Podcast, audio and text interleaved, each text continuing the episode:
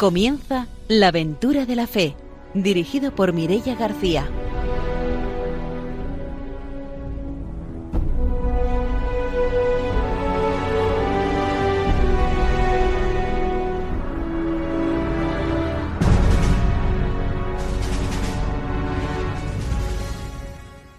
Muy buenas noches, estamos en Radio María y vamos a empezar un nuevo programa de la aventura de la fe, una nueva aventura misionera.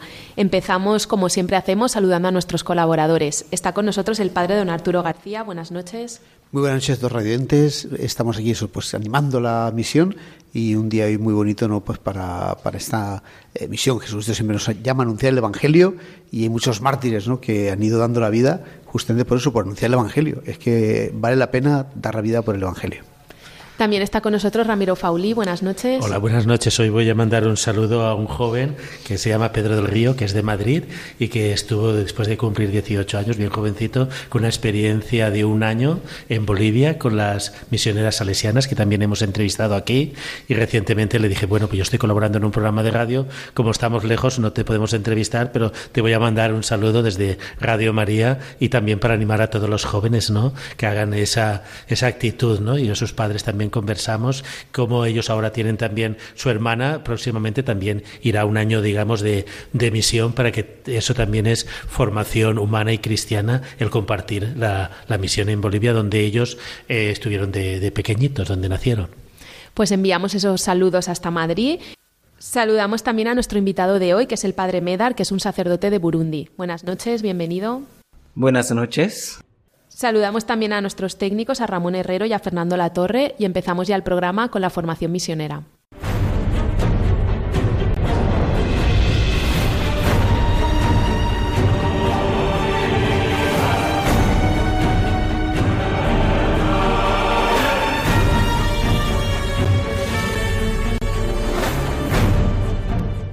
El padre don Arturo García nos trae la formación misionera quizá no se lo crean, pero en la formación misionera y el Papa San Juan Pablo II va a nombrarnos a nosotros. O sea, vamos a ver qué, qué nos dice. ¿Con nombre y apellido? Al programa, al programa. Ah, pero no, bueno. no, no había apellido, pero el programa sí. ¿eh? O sea que, y es por eso, pues estamos viendo de la Lentoris Misión eh, cómo es importante, por lo que decíamos en los programas anteriores, de que ya que la Iglesia está eh, pues teniendo una oportunidad de denunciar el Evangelio eh, pues que se extiende a toda la gente, por ende solo un misionero puede irse para toda la vida a América, ¿no? en, una, en, una, eh, un barco aquellos, ¿no? para, ya no volvía, ¿no? porque era muy peligroso hasta el viaje. Y en cambio ahora, pues como cualquiera de nosotros, podemos ir al extranjero, tener esa misión. Pero claro, ¿para eso qué hace falta? Pues lo dice el Papa ahora, animación y formación del pueblo de Dios. Estamos animados para ser misioneros y no estamos formados para serlo, pues claro, vamos a tener allí pues una dificultad y por eso hay que prever esta posibilidad que, que tenemos. Usted dice en el número 83, San Juan Pablo II, la formación misionera del pueblo de Dios es obra de la iglesia local, con la ayuda de los misioneros y de sus institutos, así como de los miembros de las iglesias jóvenes. Esta labor ha de ser entendida no como algo marginal, sino central en la vida cristiana. Para la misma nueva evangelización de los pueblos cristianos, el tema misionero puede ser de gran ayuda. En efecto, el testimonio de los misioneros conserva su atractivo incluso para los alejados y los no creyentes, y es transmisor de valores cristianos. Las iglesias locales, por consiguiente, han de incluir la animación misionera como elemento primordial de su pastoral ordinaria en las parroquias, asociaciones y grupos, especialmente los juveniles. Eh, por eso decir, para, es verdad, dice el Papa que pues somos discípulos misioneros. No falta que sepamos todo, ¿no? Bautizados y misioneros. Pero no quiere decir esto que no tengamos que formarnos en la misión. ¿eh? También tenemos que formarnos la misión. Por eso lo dice también el Papa.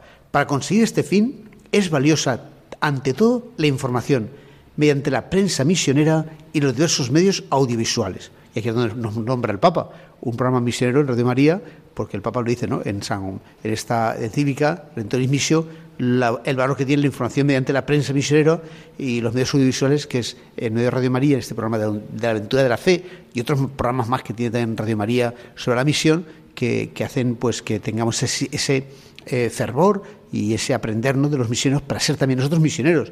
Por eso dice, su papel es de gran importancia en cuanto ayudan a conocer la vida de la Iglesia universal, las voces y la experiencia de los misioneros, y de las iglesias locales donde ellos trabajan. Justo por eso decía yo que, el Papa habla en nuestro programa, a ver si no es verdad. Es justamente todo esto lo que hacemos aquí. Que la gente conozca las iglesias eh, misioneras, que vean dónde trabajan, eh, sus voces, su experiencia. La Iglesia Universal, estamos conociendo la Iglesia Universal a través de tantos cientos y cientos de misioneros pues que, pasan por estos programas de Radio María y nos cuentan ¿no? cómo viven ellos eh, la fe y cómo son sus situaciones. Su... Conviene que en las iglesias más jóvenes que no están en condiciones de poseer una prensa y otros instrumentos, los institutos misioneros destinen personal y medios para estas iniciativas.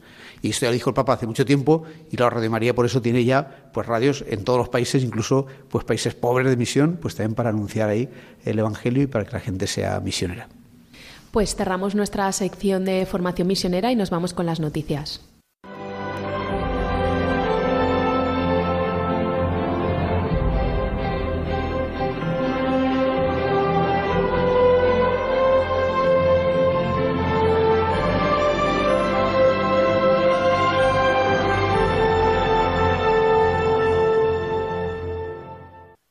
Ramiro Fauli nos va a contar las noticias misioneras.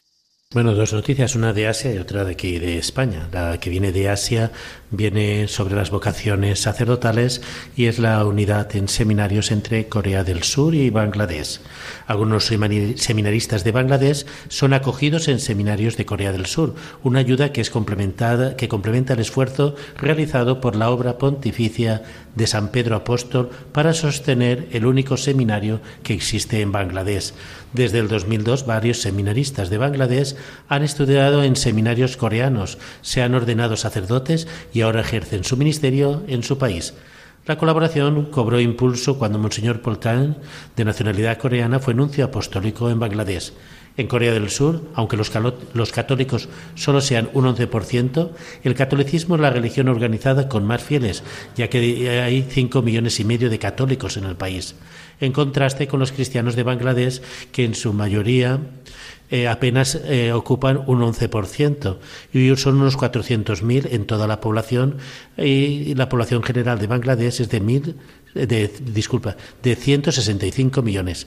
Así pues, los cerca de 400.000 católicos están repartidos en ocho diócesis en este país de Asia y aproximadamente la mitad de ellos provienen de los grupos tribales étnicos.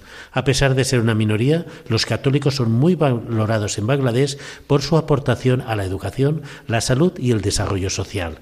Así pues, la Iglesia Católica se va erigiendo como un referente en este país que colabora también en su formación en el país cercano de Corea del Sur. La segunda noticia viene de la Iglesia Española y es la colaboración de la Iglesia Española a lo que es la Iglesia Universal. Así lo ha manifestado la Comisión Ejecutiva de la Conferencia Episcopal Española con la aprobación de 75 proyectos pastorales destinados a 38 países, una cifra que también muestra la riqueza de, de las relaciones de la Iglesia Española con todas las iglesias del mundo a través de los misioneros, coordinada por el Fondo Nueva Evangelización que estudia y pondera cada proyecto la suma alcanzada este año ha sido de 700.000 euros repartidos de forma económica por distintas diócesis y congregaciones. Así pues, acabe de destacar que aborda una variedad de proyectos, desde la restauración del Seminario Filosófico de San Óscar Romero en El Salvador o la, la remodelación de salas parroquiales en la parroquia San Carlos Borromeo en Puno, en Perú, pasando por ayudas a la construcción de colegios en Haití por la reconstrucción del terremoto y de otras adversidades, así pues también en proyectos como en Zambia y también con bolsas de estudio para sacerdotes de diócesis apartadas de África, como por ejemplo diócesis apartadas de la República Democrática del Congo. Así pues estos 73 proyectos van a, poder ayudar a los más necesitados desde la Iglesia española a las iglesias de misión. Cerramos nuestra sección de noticias misioneras y nos vamos con la entrevista.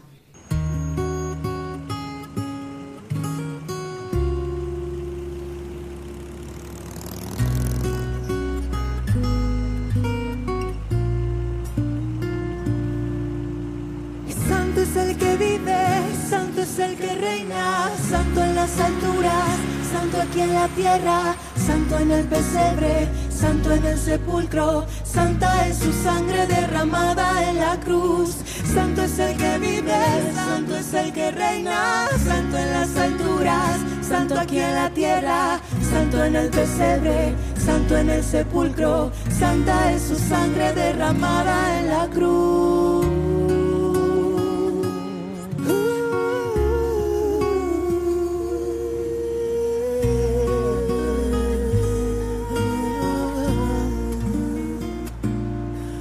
Su sangre por el madero, a él no le mataron, se entregó primero. De tal manera amó Jesús que entregó su vida en la cruz. No dijo nada, no abrió su boca. Le hieren, le golpean, pero él perdona. De tal manera amó Jesús que entregó su vida en la cruz.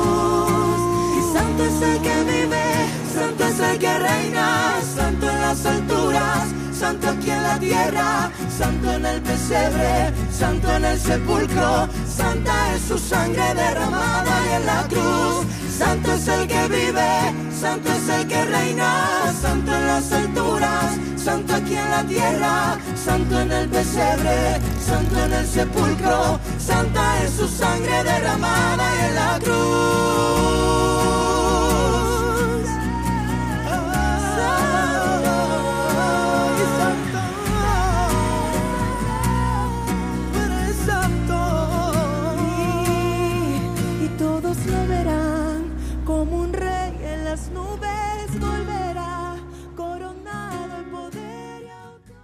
Esta noche en la aventura de la fe vamos a entrevistar al padre Medar, que es un sacerdote de Burundi que actualmente eh, se encuentra en Denia, en Valencia. Eh, buenas noches, bienvenido de nuevo. Buenas noches, gracias. Pues para empezar la entrevista, cuéntanos exactamente de qué zona de Burundi eres. Yo soy Medar de Kumasao Medar, como lo he dicho ya. Yo soy de Burundi, la parte pequeña de África que está al centro este de África y yo soy de la parte sur del país Burundi, que se llama Rutana, provincia y diócesis también Rutana.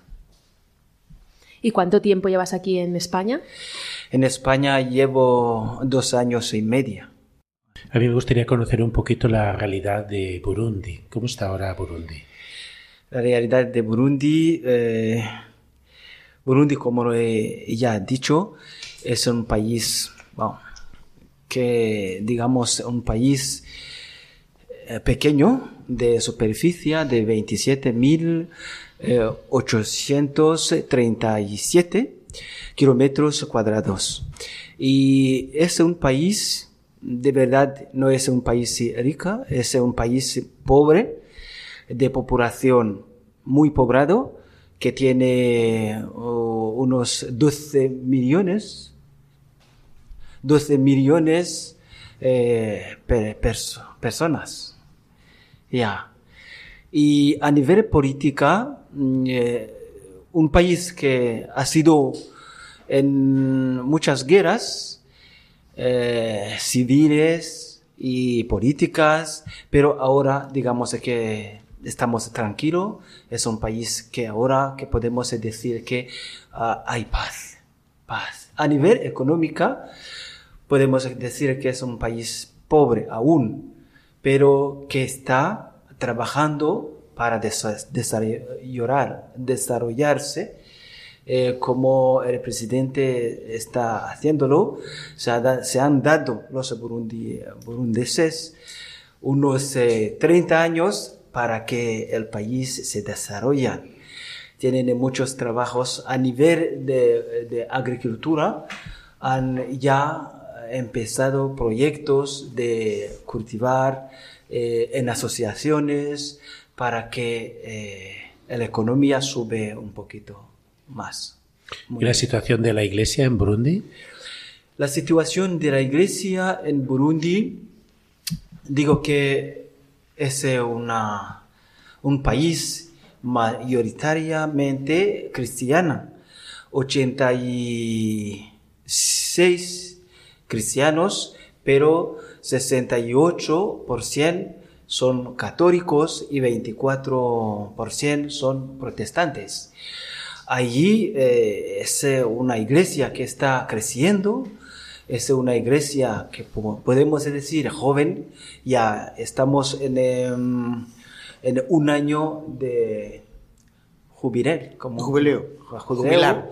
jubilar eh, vamos a cumplir 125 años de existencia del catolicismo, del cristianismo en, en, el país Burundi, en la iglesia Burundi.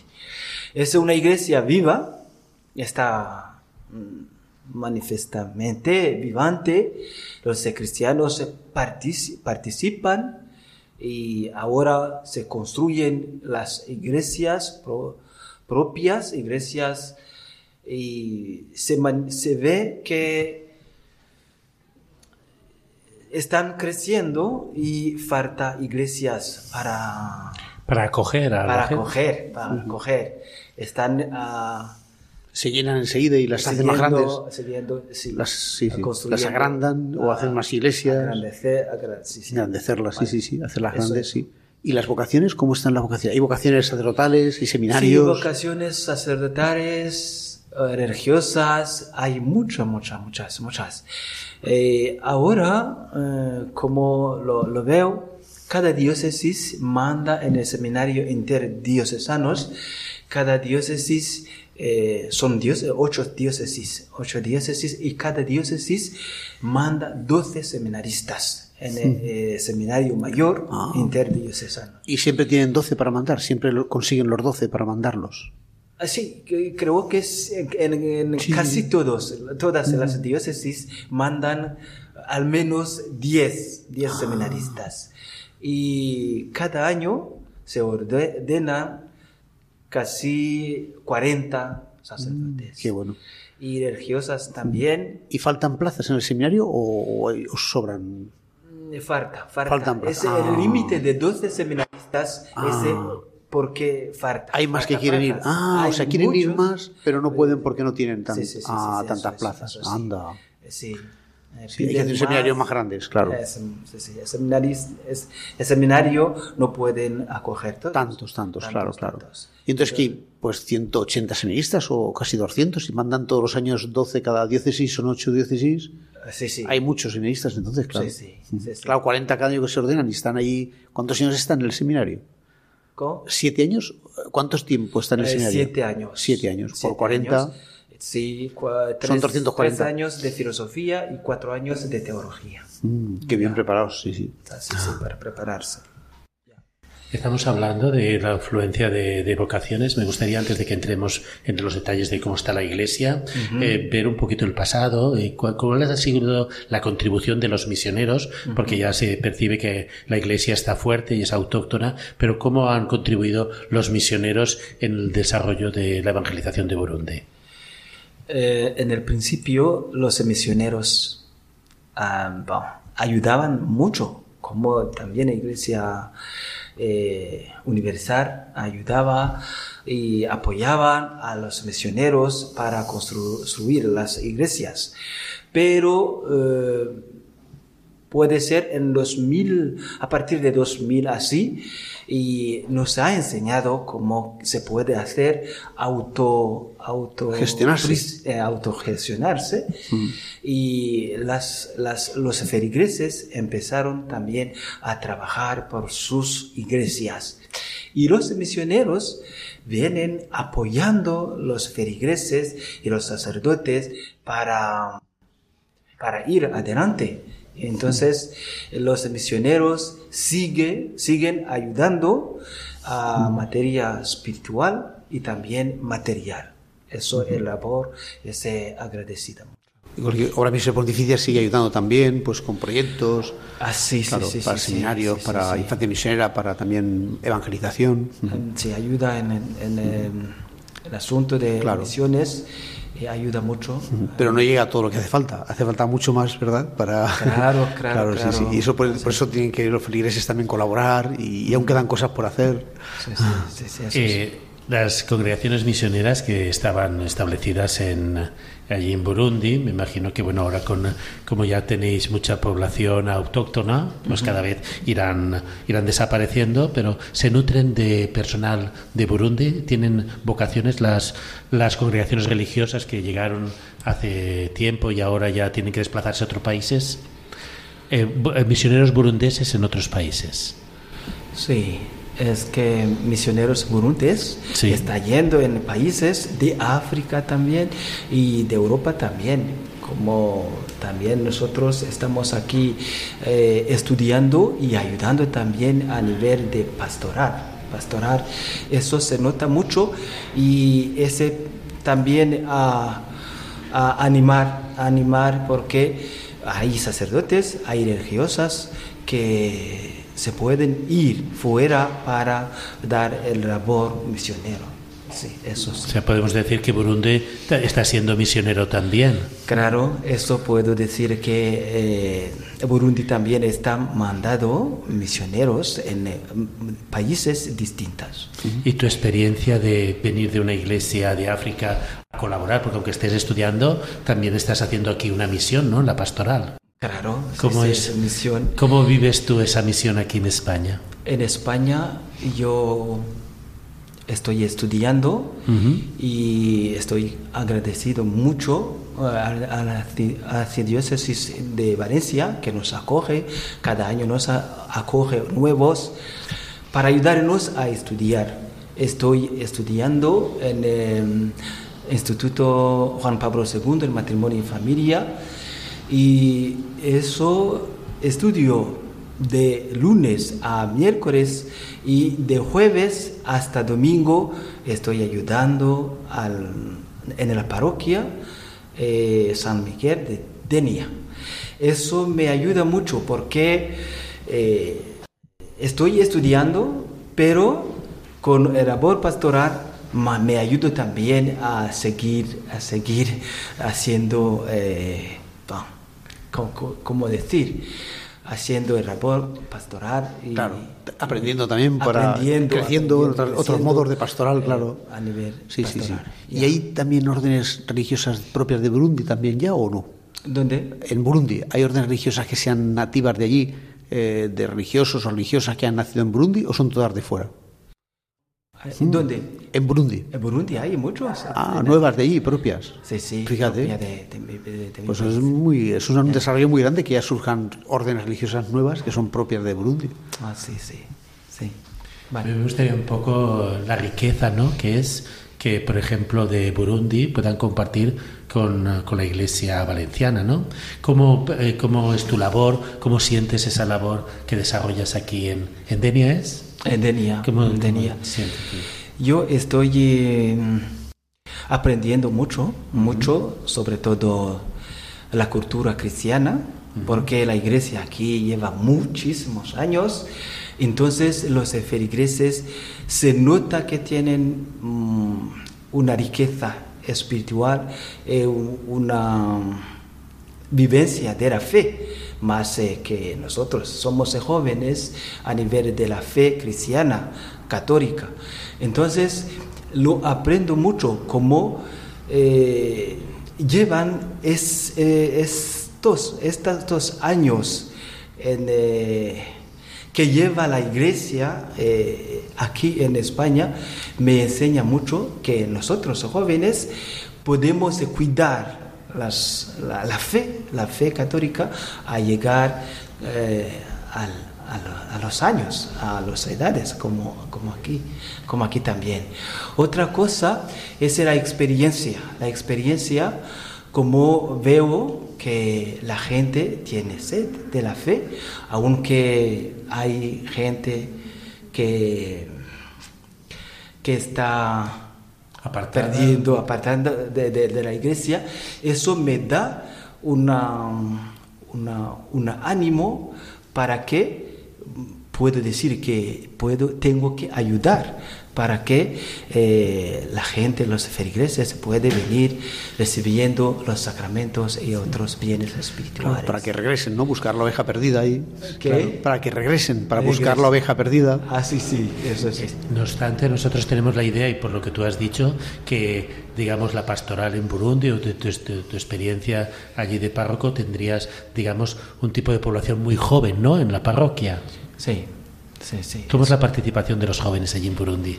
Sí, yo llevo seis años mm, ordenado. Ordenado y en tres años, tres años yo estuve en una parroquia encargado también a los jóvenes, ayudando a los jóvenes. Allí los jóvenes participan mucho en eh, grupos que puedo decir como juniors de aquí. Ahí hay grupos de movimientos católicos, scout, saberian y movimientos espirituales. Ahí los jóvenes vienen muchos, muchos participando a, trabajos para ayudar en la iglesia. Entonces yo les ayudaban acompañándoles en estas actividades material, espiritual también y ayudando a dar enseñanzas sobre, eh, sobre la, espiritualidad, sobre la fe católica, sobre también eh, eh, cómo podemos hacer la um, auto, auto, auto, auto, ah. Ah, claro, meditación, interiorización, ¿no? Para interiorizar uno mismo esa reflexión. Ah, sí, sí, ya, vale. Eh, podríamos decir que, por ejemplo, esa experiencia de Burundi, cuando tú vienes aquí, notas que hay un cambio ¿no? en, lo que es, digamos, la participación de los, de los jóvenes, ¿no? ¿Cómo enfrentas aquí la participación de, de los jóvenes? Sí, de verdad, de cuando llegué aquí en 2020, yo he notado mucho la diferencia, porque los jóvenes aquí no se acercan de la iglesia. Y quitando del país, donde los jóvenes son muy, muy vivantes, muy participantes. Y al llegar aquí no veo ningún, unos, unos, unos eh, de la iglesia, me ha chocado un poquito en, eh, en mi corazón. Pensaba, ¿qué puedo hacer? ¿Qué, ¿Qué podemos hacer porque los jóvenes se acercan de la iglesia? Y eso es una experiencia que he vivido pero ahora después de la pandemia, unos, en eh, algunas parroquias, los jóvenes están regresando, acercándose de la iglesia. Claro, tiene que ver que aquí hay muchos mayores y pocos jóvenes. Entonces, pues allí no van tanto mayores, aquí van más y allí aquí van menos jóvenes, porque también hay menos en la calle. En mi país, muchos muchos jóvenes más que los mayores. Claro. Pero porque hay pocos mayores y muchos jóvenes, sí. Sí, muchos mayores, pocos jóvenes. Ya. Nos vamos a hacer una pausa, volvemos enseguida para seguir con el testimonio.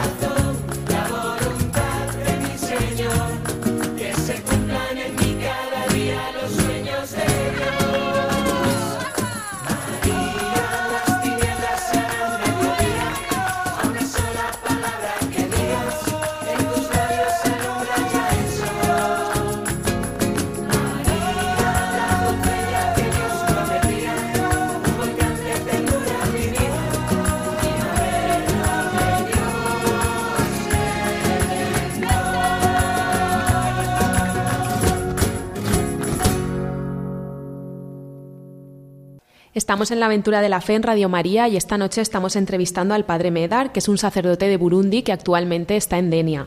Yo quería preguntarle ahora una pregunta que hacemos siempre, que como estamos en Radio María, siempre nos gusta preguntar sobre la devoción a la Virgen María, en este caso en Burundi. En Burundi digo que tienen mucha devoción a la Virgen María eh, con otra devoción que ahora está manifestando es una devoción al Espíritu Santo. Las dos devociones se manifiestan mucho en mi país, Burundi. A la Virgen María, creo que en 1993, la conferencia episcopal consagró el país, toda la iglesia del país, a la Virgen María eh, Burundi, a la Virgen María. Entonces hay un santuario nacional donde cada, cada 15 de agosto eh, a, la, a, la, a, la, solemnidad de la Asunción, ahí se encuentran todas las iglesias iglesias del país se encuentran allí con los obispos para celebrar una fiesta y recordando también y rezando a toda la iglesia eh, del país, del nacional, local de Burundi. Entonces, se manifiesta mucho la devoción a la Virgen María. Eso se manifiesta también con Radio María, como se, se apoya. Los feligreses se apoyan mucho la, la, la, Radio María. Se hace una cosa que se llama, eh, se llama maratón. Eh, y para colectar dinero para ayudar a Radio María. Entonces eso y muchas cosas, otras eh, peregrinación a el santuario de la Virgen María. Y también hay otro santuario que está muy conocido en nuestro país eh, vecino, Ruanda, eh, Kibeho donde apareció la Virgen María, Nina Wajambo Ahí se, se van, los burundeses, muchos se van ahí a, para rezar, para hacer peregrinación. Eso y otras eh, actividades eh, enseñan que en mi país tienen mucha devoción, mucha devoción a la Virgen María. Ya que está preguntando algunas cosas que suelen ser clásicas, yo te preguntaría, hemos hablado de, en general, de la afluencia de las vocaciones sacerdotales, pero en tu caso concreto, ¿cómo surge la vocación sacerdotal? Um, ok. Es que mi testimonio es un poquito largo, pero voy a intentar a resumir. Es una historia larga, pero a resumir, en el resumen, yo mi vocación empezó desde mi pequeñez, mi infancia yo soy un, un chico que ha crecido en guerras. Yo nací de guerra y creció de guerra, 30 años de guerras, he vivido esas guerras, pero aunque no me ha mm, tocado, no, digas, digamos. Entonces, yo en 1997 eh, era un momento muy crucifijo a, mi país, eh, sobre todo era guerras de, de políticos, de políticos, no era guerras de, de eh, civiles, étnicos, pero era guerras rebeldes que venían. Entonces han entrado en el seminario menor y han matado 40 seminaristas. Querían separar los eh, Hutus parte y Tutsi a otra parte. Y estos seminaristas, al vez de, de, separarlos, se juntaron, decían que somos eh, hermanos. Entonces los rebeldes le tiraron eh, encima y murieron 40. Ahora están en proceso para que se canonizan. Entonces, ese eh, eh, evento me ha, me ha animado a pensar ir en el seminario, porque los seminaristas los veíamos como, como, como santos, como buenos chicos. Pero a llegar en 2000 no he podido tener eh, la nota suficiente para ir en el seminario menor. Me lo dejó, pero he ido en eh, escuela, en eh, escuela interna de religiosos. Allí aprendí muchas cosas con los monjes y la vocación creciendo poco a poco. Aparte que mis padres son, eran cristianos. Me enseñaban mucho a rezar con otros. Somos eh, una familia numerosos, somos eh, nueve hijos, eh, nueve hijos con los padres. Y los padres nos enseñaban a rezar por la mañana, antes de comer, antes de dormir. Eso me, me cultivaba mucho. Y me acuerdo que cuando era en secundario, en octava clase, yo aprendí la música. Y desde aquel momento yo dirigía coros. Y los jóvenes, los niños de mi pueblo, los eh, hacían asamblea para cantar, para rezar por la tarde y ese grupo existe aún. Es un grupo de unos 600 niños, ahora jóvenes, y dentro de los eh, jóvenes salieron eh, monjes, los sacerdotes y monjas también. Y aún ese grupo me ha ayudado a pensar y a sentir cómo puedo ir adelante y ayudar a la gente a acercarse de Dios. Y así, no puedo decir más, son más cosas. Vaya. ¿Y tu primera experiencia pastoral allí en Burundi, que fue de vicario parroquial, o te encargaron de algo? Ah, sí, es que em, cuando me ordenó en 2017, la primera, el, primer año me nombraron en la parroquia como vicario, la parroquia del sur de la diócesis, cerca de, de otro país, de Tanzania. Allí es un clima, ah, un clima calor. Hay muy cálido, mucha calor. Mucha calor, hay mucha, más poblado y los jóvenes, eh, muchos jóvenes y se casan pronto. Pronto. Pronto. Entonces necesitaban y necesitan aún los sacerdotes para ayudar, para guiar, para acompañar. Eso es la primera experiencia y que sea la, la, la, la única en mi país. He sido tres años y después me, el obispo me nombraron aquí en España para seguir estudiando. Estudiando. Has hablado de tu experiencia pastoral, principalmente con jóvenes para el matrimonio, ¿no? Sí, sí, sí.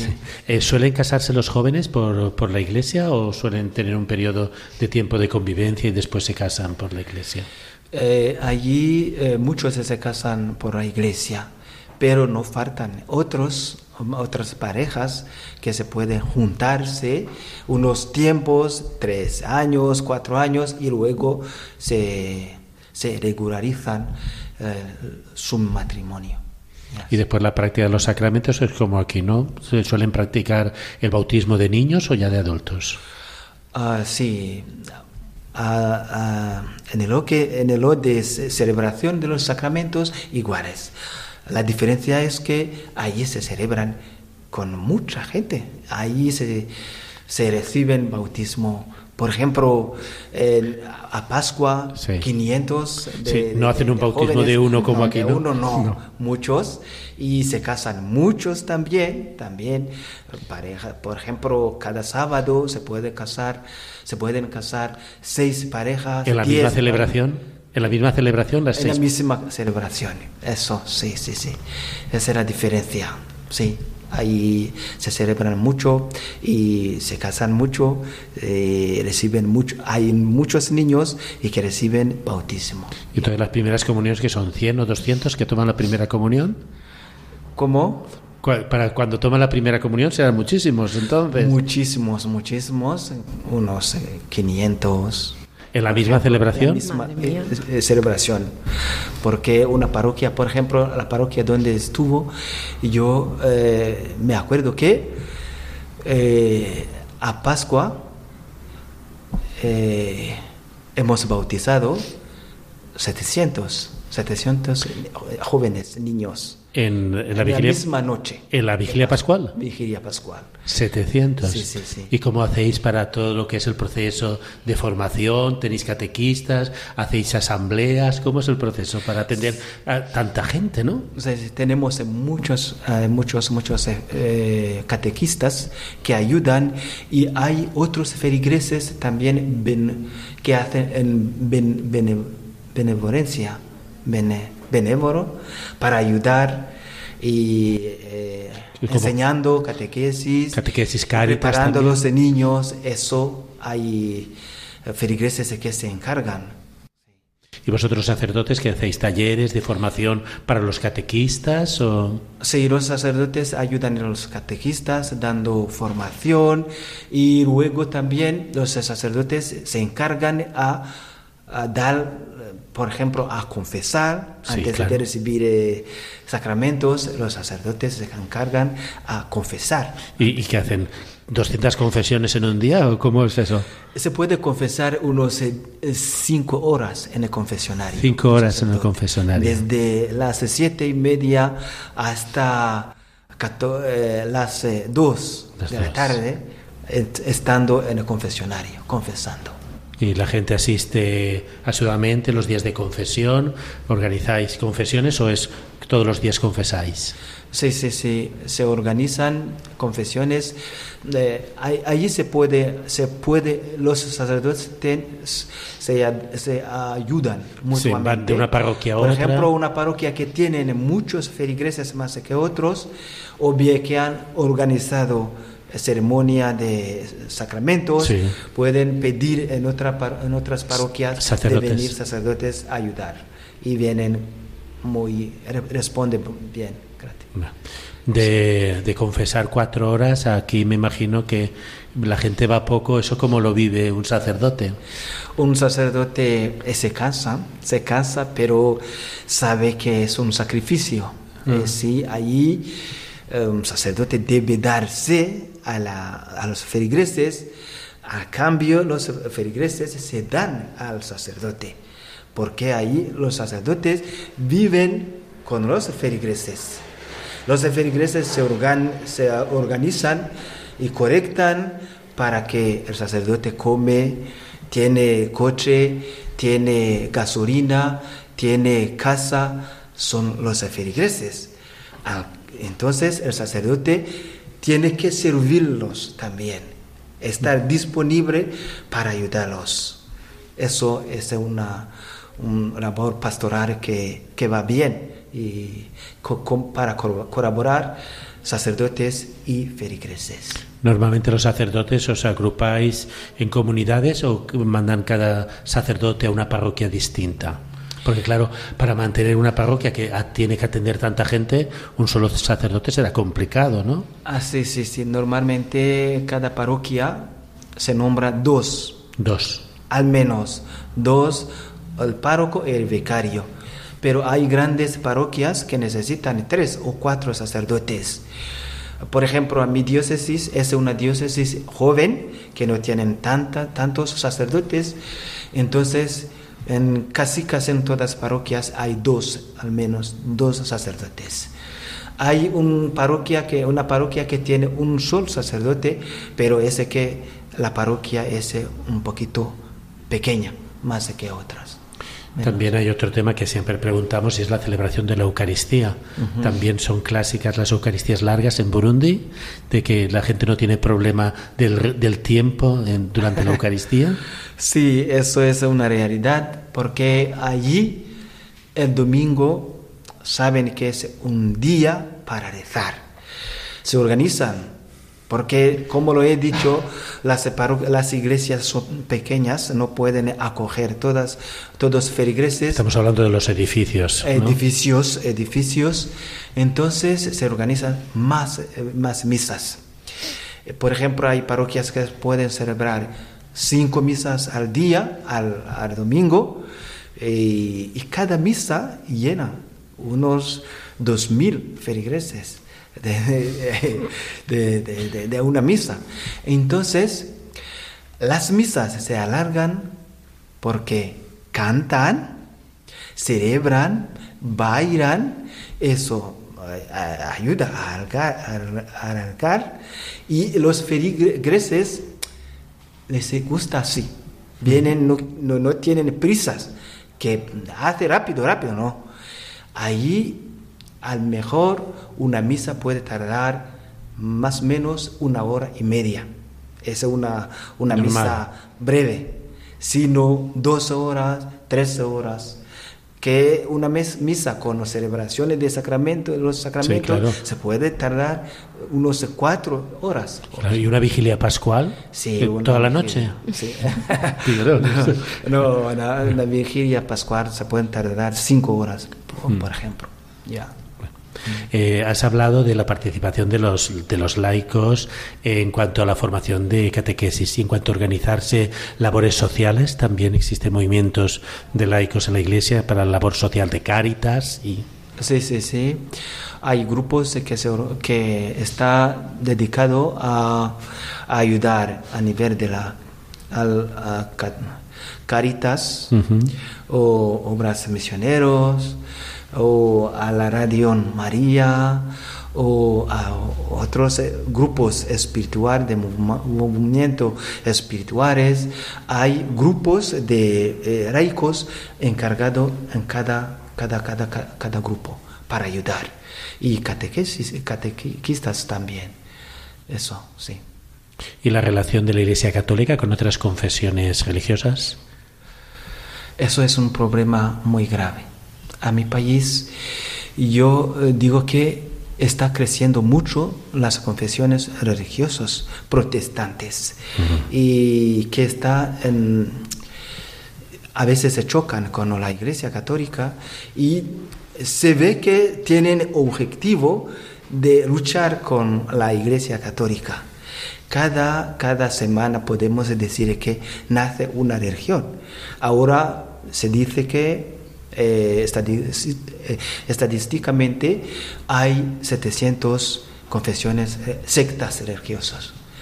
Entonces, es un problema porque son religiosas que no quieren a la Virgen María entonces se enseñan el contrario para que se desvía, la fe, desvía la fe católicos. Ese es un problema que se, que se manifiestan, pero con eso muchos feligreses católicos son fuertes, son fuertes. Eso lo ayudan a, hacer, eh, fuerte sobre su, su, fe, Sí, para ser testigos de su fe, para que no se dejan caer con la fe eh, de las sectas. Principalmente son sectas de tipo pentecostal. Son uh, sectas protestantes y sectas en general, son sectas uh, protestantes. Sí, porque Anglicanos también. Sí, un fenómeno general en muchos misioneros que, que entrevistamos. Y la participación de la Iglesia en otras áreas de la vida civil, como la educación, la sanidad o organizaciones vecinales. Eh, digo que la, la, la, Iglesia Católica participa mucho a nivel social, porque es una religión mayoritariamente eh, en el país. En país.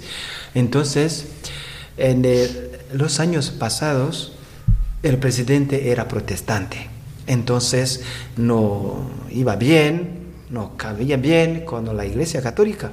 Pero ahora el presidente que está es un católico y lleva adelante las actividades de, las actividades de la Iglesia Católica. Son manifiestas. Entonces, en la labor educativa, por ejemplo, desde entonces la Iglesia era la, primera. Creo que el civil, eh, las eh, clases, eh, escuela civil, escuela católica siempre ha sido la, la, escuela a nivel de la Iglesia Católica la, la más mejor, la más mejor que da un buen labor. Entonces, los... Em, la gente, la gente va mucho, prefieren mucho a las clases de la Iglesia Católica. ¿Y la gente ahí en Burundi tiene acceso al sistema educativo, al sistema sanitario? Sí, digo que tiene acceso a la, a la escuela y a, para, para ¿cómo se dice? salud? La salud, al salud, pero falta aún, porque no hay muchas eh, escuelas, clases, no hay muchos eh, centros, centros eh, de salud porque en montañas falta. Hay aún los niños que pueden hacer unos 5 kilómetros para ir a estudiar, a escuela. Unos, la gente que pueden hacer 10 kilómetros para, eh, para llegar al, salud, al centro de salud. Entonces, tienen acceso, pero para llegar les falta. Entonces, lo que falta es eh, centros de salud y las escuelas. Ahora tú estás un periodo de tiempo aquí en España, ¿no? Pero claro, yo te escuchaba a ti con tanta población que está necesitando allí en las parroquias y eso. Eh, a veces no tienes la sensación de que allí deberías de estar o lo vives y que tienes que estar un tiempo de formación para entregarte más cuando vuelvas a tu diócesis. ¿Qué? Sí, cuando tú te estás formando ahora, ¿no? Eh, con perspectivas a cuando vuelvas a tu diócesis, desarrollar otras labores. Sí, eso es mi, mi objetivo. Cuando me mandaron a estudiar, el obispo me han dicho, tú vas a estudiar eh, en matrimonio y familia para volver a ayudar y acompañar a los jóvenes y las familias también. Entonces, estoy terminando estudiar para volver y ayudar. Mis proyectos es eh, mejorar la educación de los jóvenes y mejorar también eh, lo de, social y de las familias también. Ese es mi objetivo cuando llegaré a mi país. Pues llegamos al final de nuestra entrevista de hoy. Muchas gracias por haber estado esta noche con nosotros. Despedimos a nuestro invitado. Muchísimas gracias a vosotros y agradezco mucho a esta invitación. Despedimos también a nuestros colaboradores y les recordamos que en la aventura de la fe volveremos dentro de 15 días. Mientras tanto, pueden contactar con nosotros en el correo electrónico laventuradelafe@radiomaria.es y también nos pueden encontrar en las redes sociales. Buenas noches.